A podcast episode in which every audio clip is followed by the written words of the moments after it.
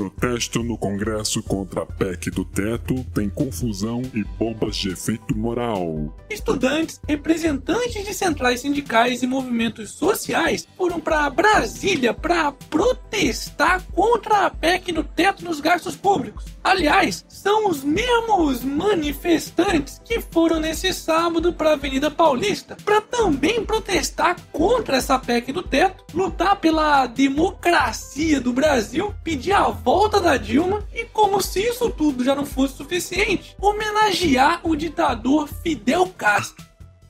Viva Fidel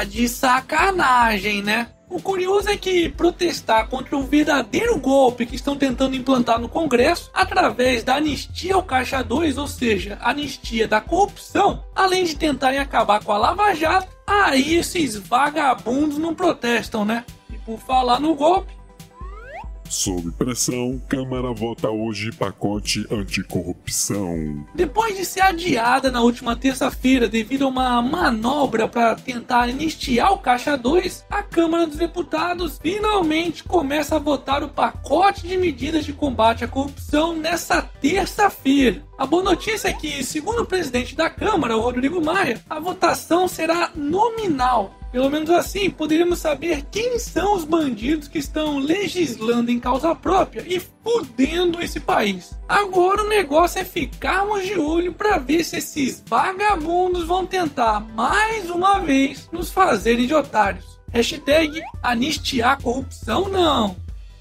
Momento. E aí, já deu like no vídeo? Então vai lá, arregaça essa porra. Bora desbugar esse YouTube do caralho. Aqui é canal do otário, porra.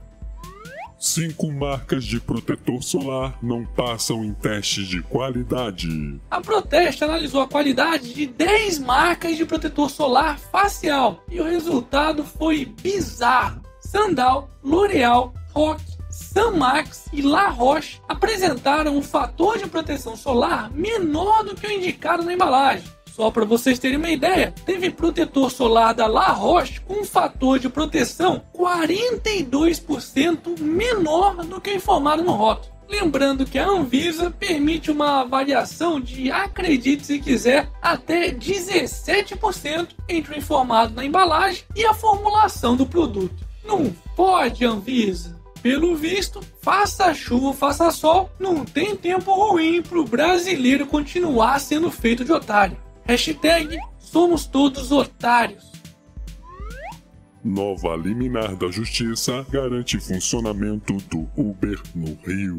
Como já tinha sido previsto aqui no canal do Otário, apesar do prefeito Eduardo Paes ter sancionado uma lei que proibiria os serviços semelhantes ao Uber na cidade do Rio de Janeiro, no mesmo dia a justiça divulgou uma nova decisão a favor do Uber, mantendo a sentença que havia sido concedida em abril, permitindo a sua atividade enquanto o serviço não for regulado. Em retaliação, alguns taxistas resolveram depredar um estande do Uber que existe no aeroporto Santos Dumont e ainda agrediram um dos motoristas. Pois é, como eu venho dizendo, os melhores propagandistas do Uber são os próprios taxistas. Afinal de contas, não é quebrando, agredindo ou pedindo ajuda para o Estado que os clientes serão convencidos de que deveriam utilizar os táxis, mas sim prestando um serviço de qualidade, eficiente e com preço justo. Aliás, quem ainda não tem Uber, aproveita e cadastra lá o código promocional Canal do Otário para ganhar até 20 reais de desconto na primeira corrida.